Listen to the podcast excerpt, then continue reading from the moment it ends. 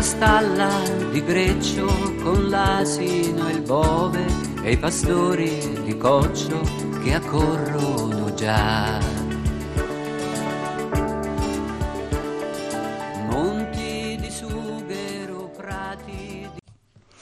Eh bien, chers auditeurs, nous continuons notre méditation sur le mystère de Noël, le mystère de l'incarnation du Sauveur que nous nous apprêtons à célébrer très prochainement.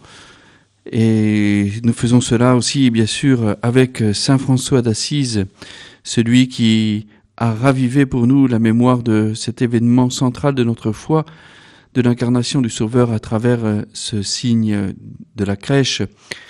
Et je vous propose, euh, au début de cette méditation, bien de revenir justement sur cet épisode que François donc euh, nous a transmis la nuit du 23 décembre de 1223 à Greccio, ce petit village de la vallée de Rieti. Greccio, du temps de François, n'était qu'un bourg minuscule accroché à un réseau de la montagne en bordure de la vallée de Rieti. Des fenêtres et de ces maisons, la vallée de Rieti marque l'une des étapes du trajet entre Rome et Assise. François y a fait halte à plusieurs reprises. C'est un des lieux où il alla aussi pour se faire soigner lors de sa maladie des yeux. C'est un lieu aussi où François avait écrit déjà sa règle deux ans avant, en 1221, un lieu habituel d'ailleurs pour Saint François, donc où il allait euh, se retirer dans un, dans un ermitage qu'il s'était confectionné au sein même d'une grotte à Fonte Colombo, la fontaine aux colombes. Et donc, euh, dans ce lieu, eh bien, François euh, y a rédigé la, la, règle de vie. Cette règle qui est toujours en vigueur d'ailleurs dans l'ordre des franciscains, cette règle d'où nous les frères, eh bien nous professons euh, cette règle, règle qui a été reconnue par le pape Innocent III. Et donc dans cette région, eh bien il y a aussi ce village de Greccio, ce village euh, avec ce sanctuaire que l'on peut voir aujourd'hui euh, accroché sur la paroi de, la montagne. Et donc c'est dans cette région que François en 1223 va revivre ce mystère de la nuit de Noël. François fit appeler les habitants de la vallée, amis de longue date. Il leur dit Si tu veux bien, célébrons à Greccio la prochaine fête du Seigneur. Pars dès maintenant et occupe-toi des, des, préparatifs que je vais t'indiquer. Je veux évoquer en effet le souvenir de l'enfant qui naquit à Bethléem et de tous les désagréments qu'il endura dès son enfance. Je veux le voir de mes yeux de chair, tel qu'il était, couché dans une mangeoire et dormant sur le foin entre un bœuf et un âne. Greccio, depuis ce jour-là, a cessé d'être un village inconnu accroché au flanc de la montagne. Greccio est désormais le lieu où François d'Assise a voulu voir jouer Noël, la première des crèches. Dans, cette, dans ce récit, nous voyons donc ce désir qui naît dans l'âme de François, bien de vouloir revivre cette nuit sainte.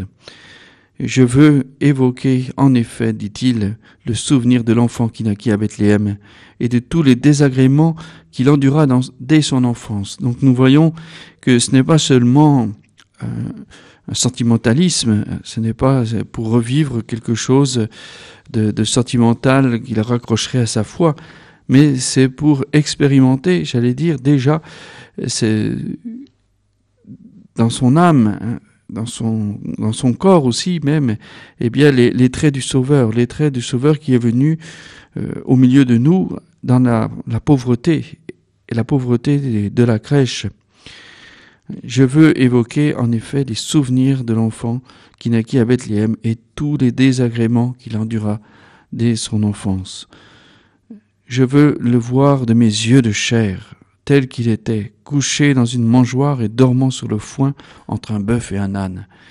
Et, donc, euh, ce désir de François de vouloir le voir de ses yeux de chair montre son désir profond de son cœur, de son âme, de, de plonger dans ce, dans ce mystère de l'incarnation, dans le mystère de, de, cet abaissement du Sauveur qui vient euh, de cette manière, dans la pauvreté extérieure, mais pour nous donner, comme euh, on le disait, cette plus grande, la plus grande de toutes les richesses, puisqu'il il se donne lui-même, lui, le Fils du Très-Haut, eh bien, vient parmi nous pour euh, nous donner sa paix, pour nous donner son salut, pour nous donner aussi la joie.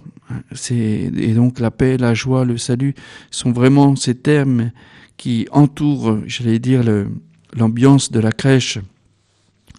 Et tout ça est vécu dans, une très grande, un très grand dépouillement, une très grande pauvreté extérieure pour manifester encore une fois la, profondeur et la grandeur de, de ce mystère de l'incarnation.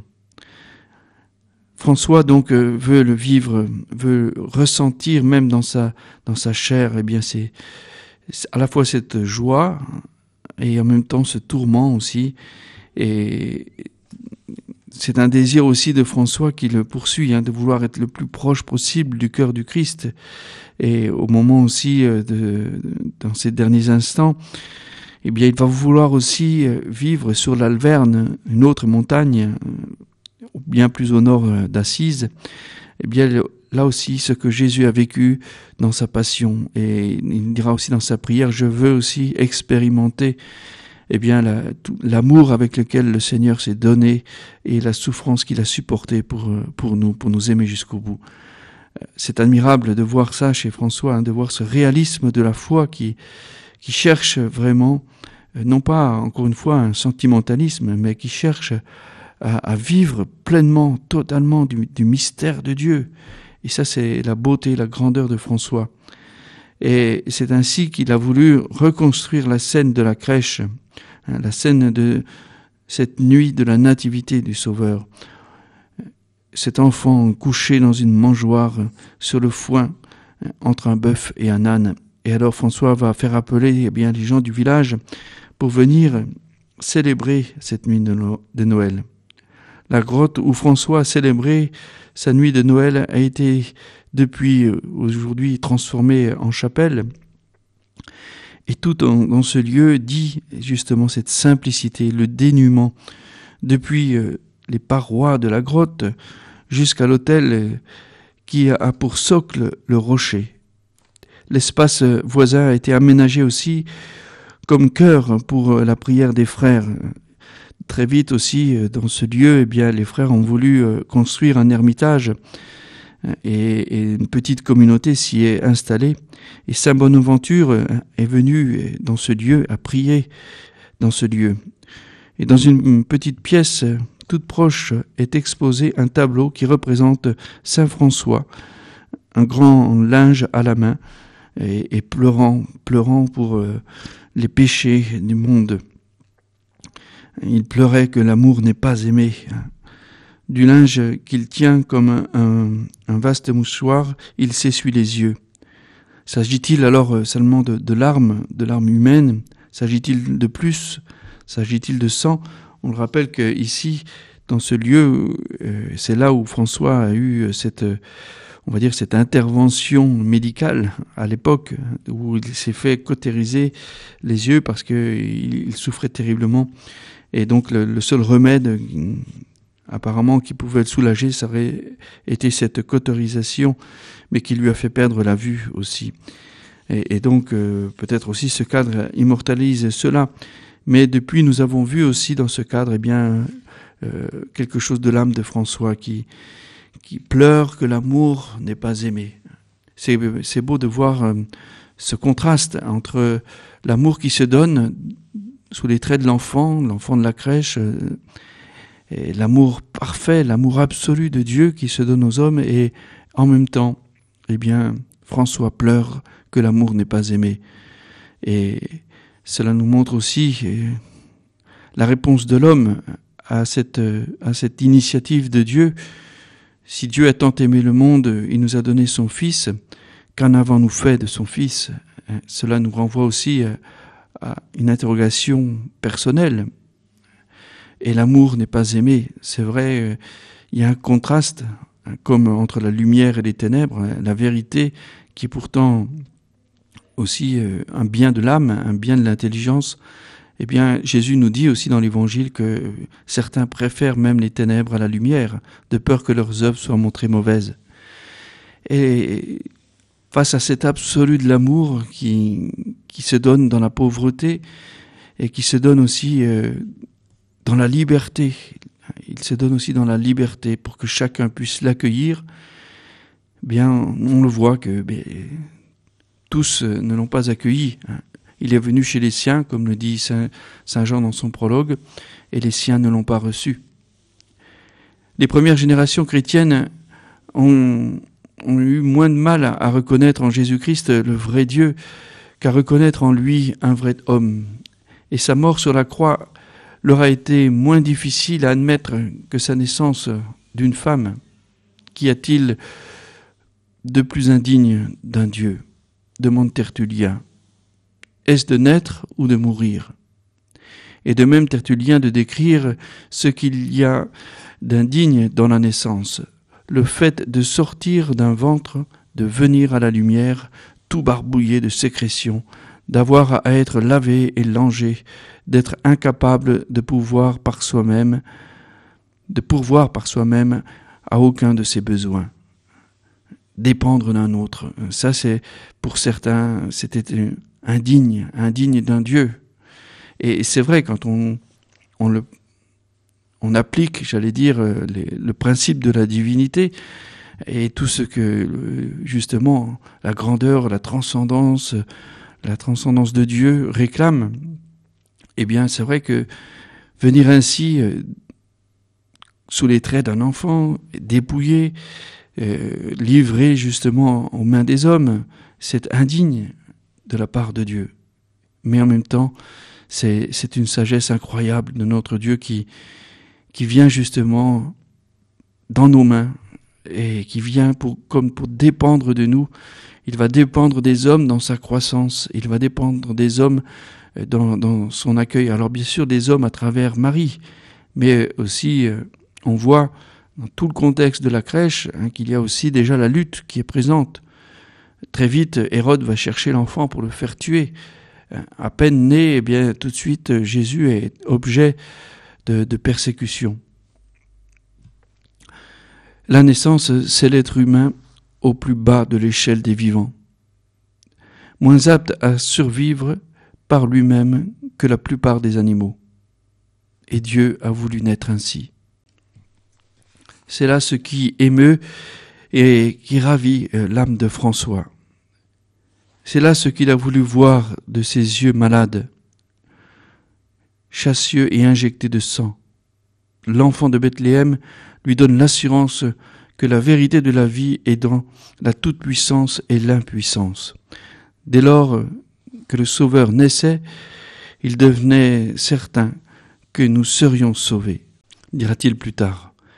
Priez avec François à Greccio ce sera donc exulté avec lui dans cette certitude qu'en venant à la vie, le Sauveur apporte la vie avec lui.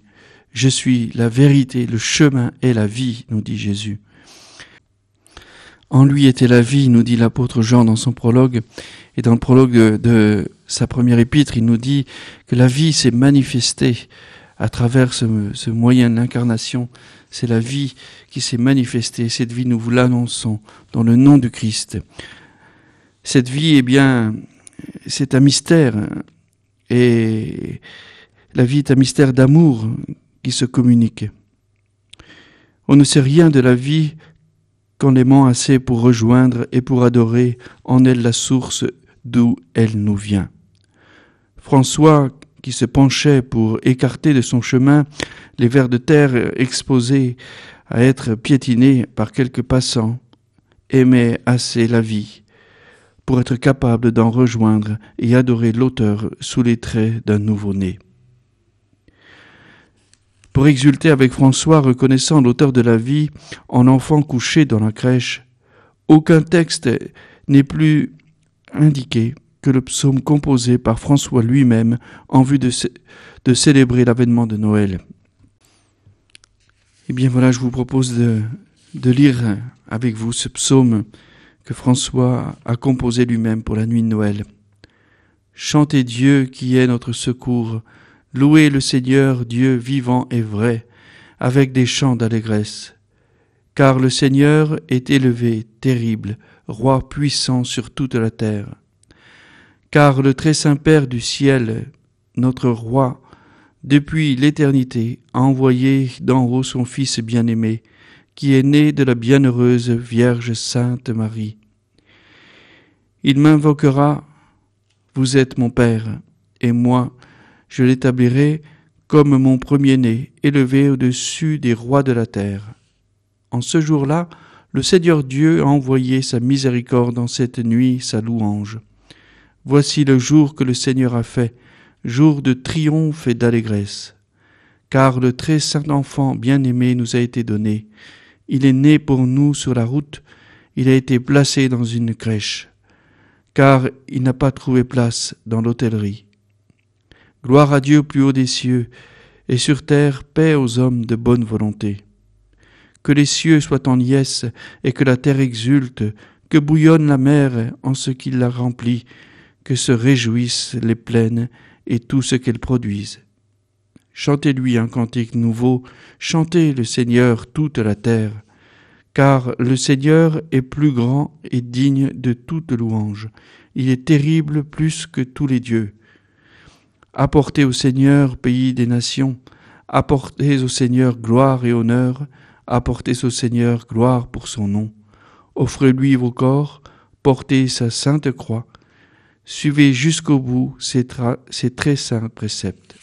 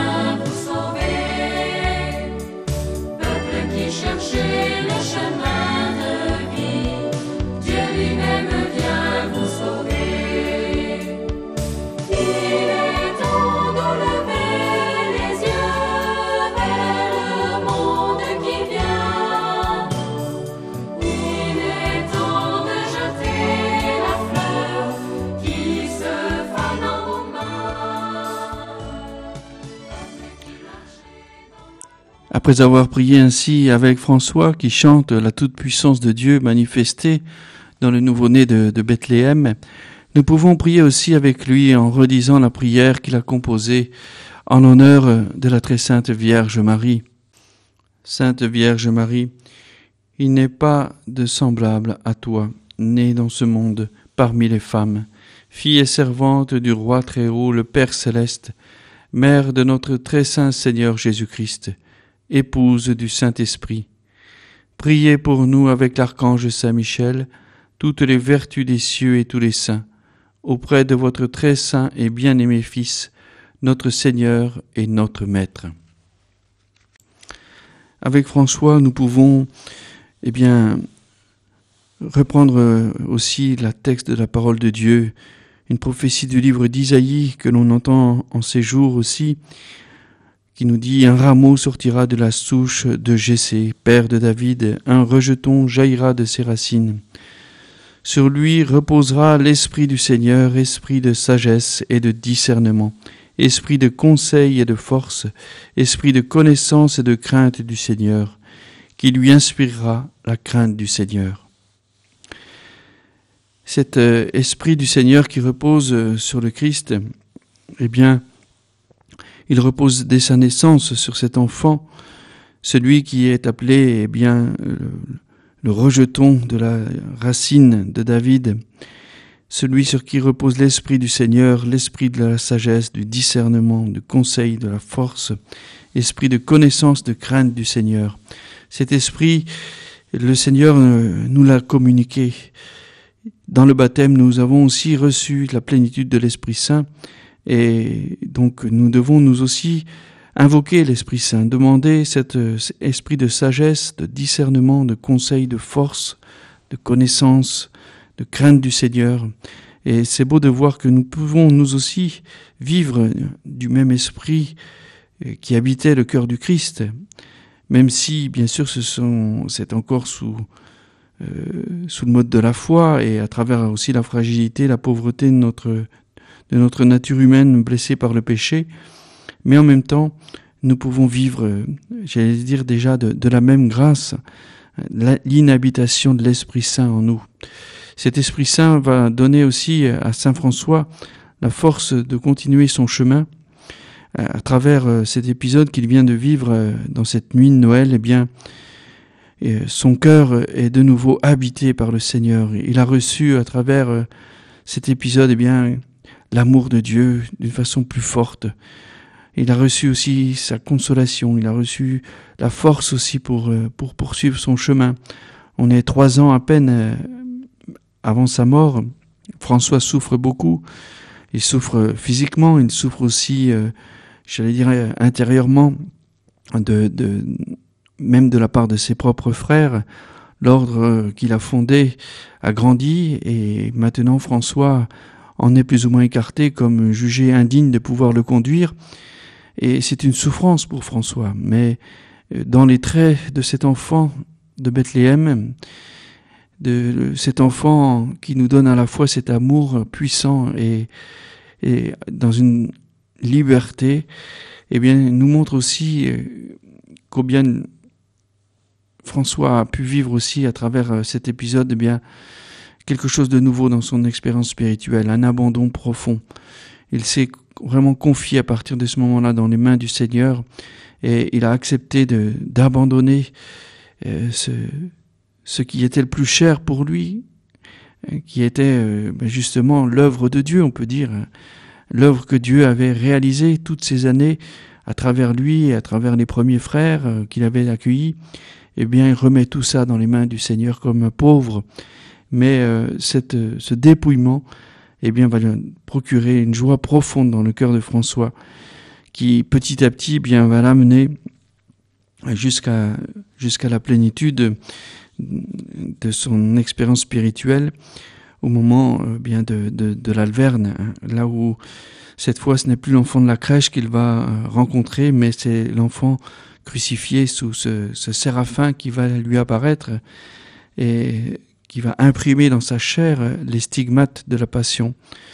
On voit donc à travers François bien cet homme qui s'est laissé pénétrer par le mystère du Christ, par le mystère de cette incarnation de Dieu qui vient euh, qui vient euh, pour nous sauver et qui vient dans notre histoire, dans notre vie, concrètement pour nous, donner sa lumière, pour nous donner son amour et euh, voilà pour nous conformer jour après jour à lui.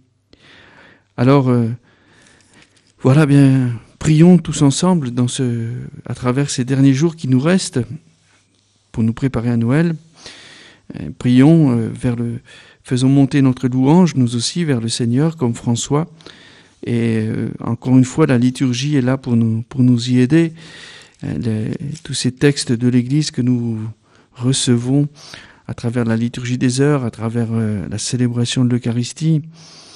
Et je vous invite donc à, à, nous plonger aussi dans cette antienne, cette antienne qu'on appelle les, grandes eaux, qui sont ces grandes antiennes qui nous accompagnent euh, au moment des vêpres, durant ce temps de, de la neuvaine de Noël, qui font appel aussi au titre prophétique qui a été annoncé par les prophètes concernant le Messie. Ô sagesse de la bouche du Très-Haut, toi qui régis l'univers avec force et douceur, enseigne-nous le chemin de vérité, viens Seigneur et viens nous sauver.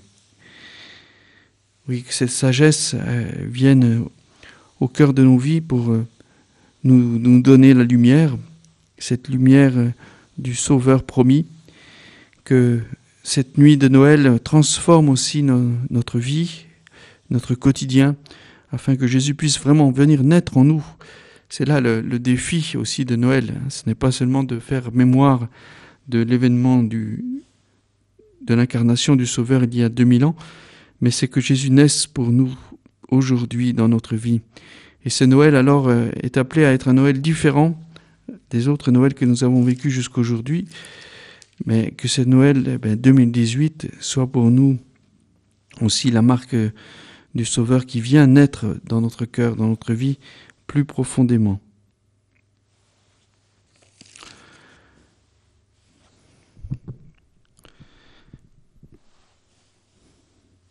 Je vous propose euh, de continuer à entrer dans ce mystère de, la manifestation de Dieu, aussi à travers euh, eh bien, la tradition de l'Église, dans une lettre des premiers chrétiens, la lettre à Diogenète, que nous avons aussi dans ces derniers jours, euh, dans la liturgie. Et cette lettre nous manifeste la bonté de Dieu, notre Sauveur, hein, qui, qui, s'est manifesté à nous à travers les traits de, de l'enfant Jésus, l'enfant de la, de la crèche de Bethléem. Et cette lettre à Diogenète nous, nous rappelle qu'aucun homme n'a vu Dieu, ni ne l'a connu, mais c'est lui-même qui s'est manifesté. C'est lui qui a pris eh bien, cette initiative. Il s'est manifesté pour la foi, qui seul a reçu le privilège de voir Dieu car Dieu maître et créateur de l'univers, qui a fait toutes choses et les a disposées avec ordre et sagesse, s'est montré pour les hommes non seulement plein d'amour, mais plein de patience. Toujours il était ainsi, il l'est et le sera, secourable, bon, sans colère, véridique, lui seul est bon. Ayant conçu un dessein d'une grandeur inexprimable, il ne l'a communiqué qu'à son enfant. Tandis qu'il maintenait son sage projet dans le mystère et tenait en, en réserve, il semblait nous oublier et ne pas se soucier de nous. Mais quand il eut dévoilé par son enfant bien-aimé, quand il eut manifesté ce qu'il avait préparé dès le commencement, il nous a tout offert à la fois, de jouir de ses bienfaits, de voir, de comprendre, qui de nous aurait jamais pu s'y attendre. Dieu avait donc déjà tout disposé en lui-même avec son enfant, mais jusqu'à ces derniers temps, il a toléré que nous nous laissions emporter à notre gré par des mouvements désordonnés, entraînés par les voluptés et par les passions, nullement parce qu'il se réjouissait de nos péchés, il tolérait alors, sans l'approuver, ce règne de l'iniquité. Bien au contraire, il organisait pour maintenant le règne de la justice. Après avoir bien prouvé dans cette première période que nos propres œuvres nous rendaient indignes de la vie, il voulait que nous en devenions maintenant dignes par l'effet de sa bonté. Il voulait qu'après nous être montrés incapables d'accéder par nous-mêmes au royaume de Dieu, nous en devenions capables par sa puissance. Texte magnifique euh, de, de la tradition du magistère de l'Église, de cette lettre à Diogenète que l'on date des, premiers siècles, et, qui, on le voit, nous fait plonger dans, dans, cette, dans ce paradoxe entre ce Dieu qui vient à notre rencontre, ce Dieu qui vient nous sauver, et en même temps ce Dieu qui permet, qui permet encore euh, bien une certaine forme de mal, un certain règne de l'iniquité, et, c'est tout le mystère euh, de, la miséricorde. Il n'y a pas de, miséricorde sans misère, et sans aussi le cœur de Dieu qui vient bien épouser cette misère et en l'épousant, il vient aussi la détruire. La miséricorde, elle se fonde aussi sur la réalité concrète de notre propre misère, mais en même temps de la puissance de l'amour de Dieu qui, qui est plus puissant que, toute, que toutes nos limites. Et, ce, cet enfant de Noël eh bien, nous manifeste aussi cet enfant Dieu, cette tendresse de l'amour de Dieu, plus fort que, plus fort que la haine, plus fort que, que toutes nos divisions, plus fort que, toutes nos contradictions, plus fort que toutes nos passions désordonnées, cet amour qui est déjà vainqueur. Et, c'est ça la, beauté aussi de l'extase de Noël, de voir que tout est, déjà compris dans cet enfant, de la crèche de Bethléem, nous voyons déjà le Sauveur qui est là devant nous. Ce n'est pas un enfant nouveau-né comme tous les autres, c'est le Sauveur du monde, l'unique rédempteur du genre humain. Et eh bien, nous aussi, nous sommes appelés à, renouveler cet acte de foi dans ce mystère du, salut en son Fils Jésus qui vient au cœur même de nos pauvretés, de nos misères, pour, euh, pour y naître justement et, pour nous transformer. À sa lumière, nous, nous pouvons grandir, nous pouvons nous aussi trouver consolation, guérison et une force aussi de compassion, compassion pour la misère d'autrui cet amour euh, que le Seigneur met en nous, c'est aussi cet amour qu'il veut euh, voir rayonner aussi à travers nous. Cette paix qu'il nous donne, c'est aussi la paix qui doit habiter notre cœur et la paix aussi que les hommes sur terre sont appelés à construire.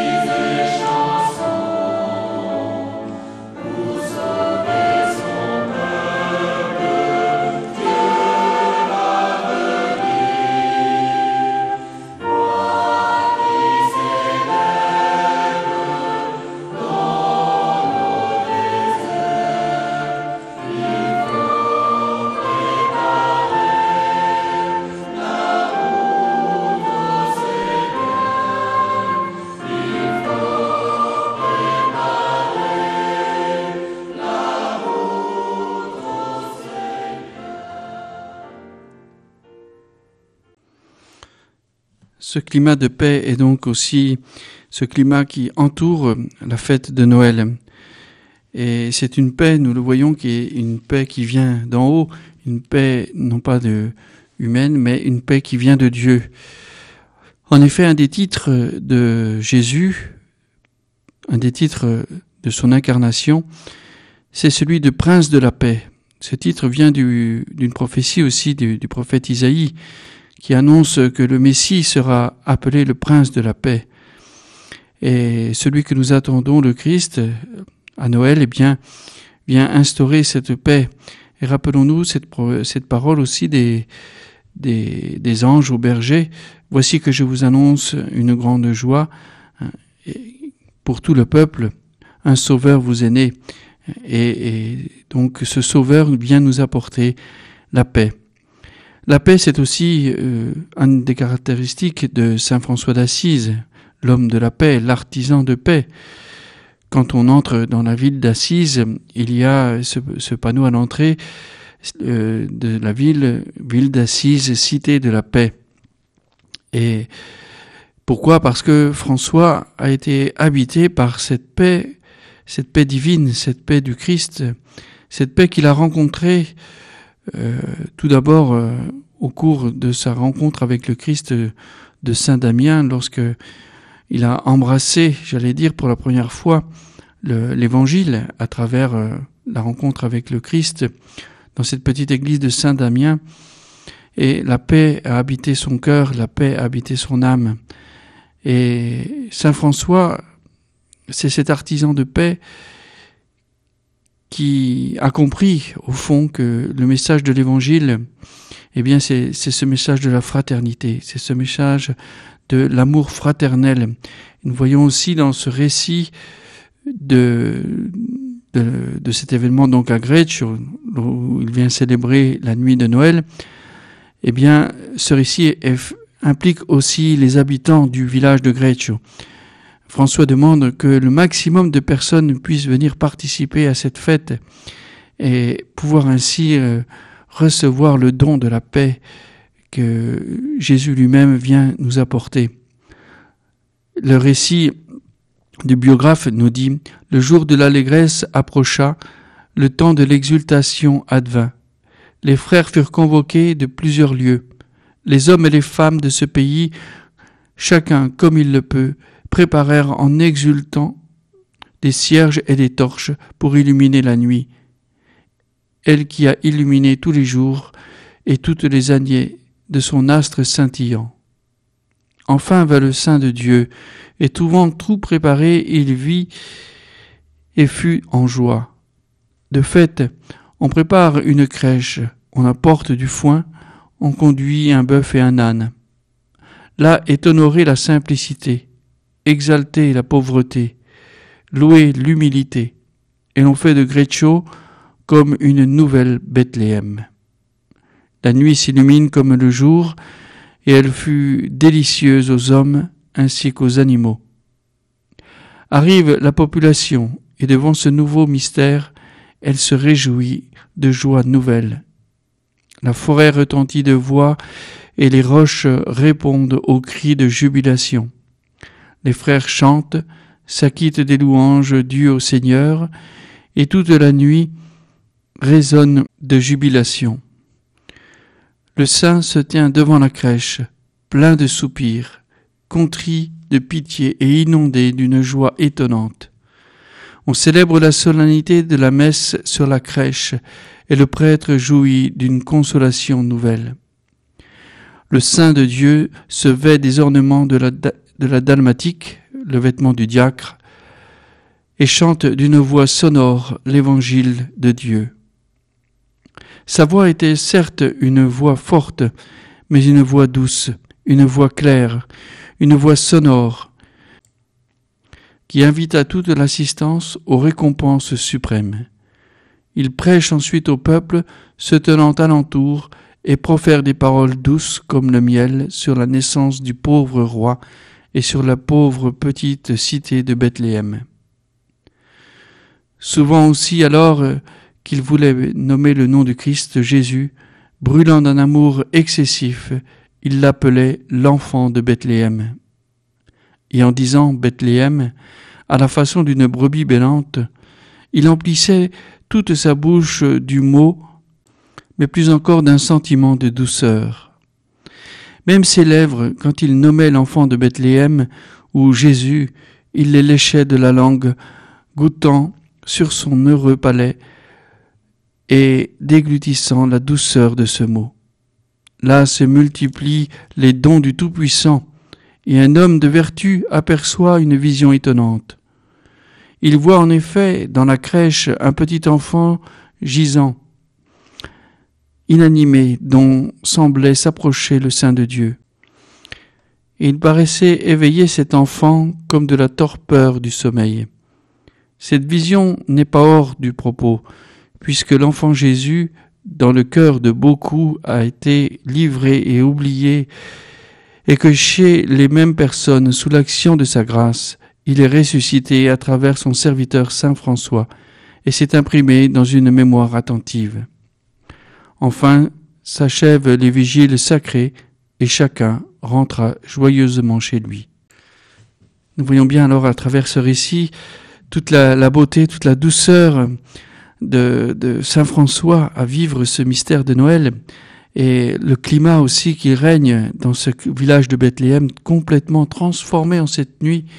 C'est pas le premier Noël sûrement qu'ils ont vécu, mais c'est un, Noël différent, différent des autres, puisqu'ils ont revécu, j'allais dire, le don de la grâce, le don de l'incarnation du Sauveur. Et à travers les mots, à travers les paroles de François, eh bien, ils ont redécouvert la richesse, la grandeur, la beauté du mystère de l'incarnation. Et bien que cela aussi soit véritable aussi pour nous cette année, que nous puissions nous aussi nous émerveiller devant l'enfant qui va naître, notre Sauveur, que nous puissions aussi contempler en lui toute cette bonté, toute cette douceur, toute cette tendresse de Dieu qui ne cesse de se donner aux hommes de toutes les, époques, de toutes les, les générations. et que Saint François alors nous accompagne nous aussi pour préparer notre cœur à vivre ce grand événement, cette grande rencontre aussi avec le Seigneur. Une rencontre que nous voulons vivre aussi dans le partage, dans la paix, dans la joie, dans la fraternité. Noël, c'est aussi cette fête qui rassemble, cette fête euh, de famille. Tout d'abord, la première communauté, c'est d'abord euh, la famille. Et donc, euh, c'est en famille aussi que nous, célébrons Noël, par tradition. Mais au-delà de la famille, eh bien, nous, nous revivons, j'allais dire, cette grâce, cette bénédiction du Seigneur sur, sur chacun d'entre nous.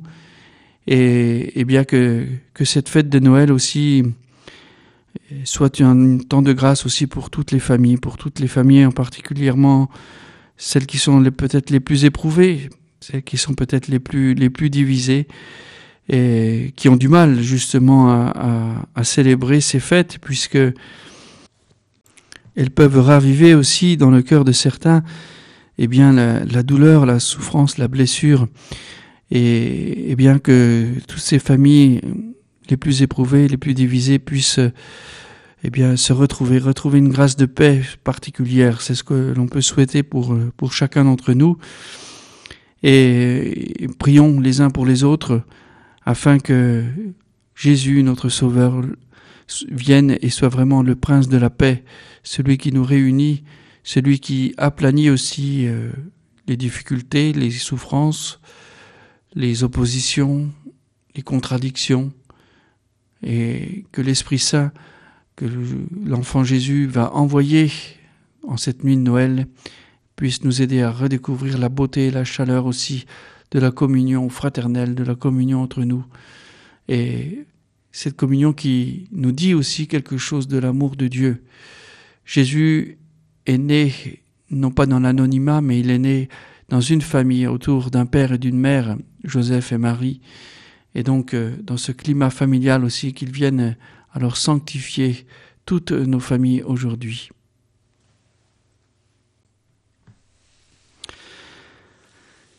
Voilà, bien, je vous propose d'achever euh, notre méditation avec euh, le chant bien connu du temps de l'Avent, Venez divin Messie, ce chant qui, loue la venue du Seigneur désormais tout proche.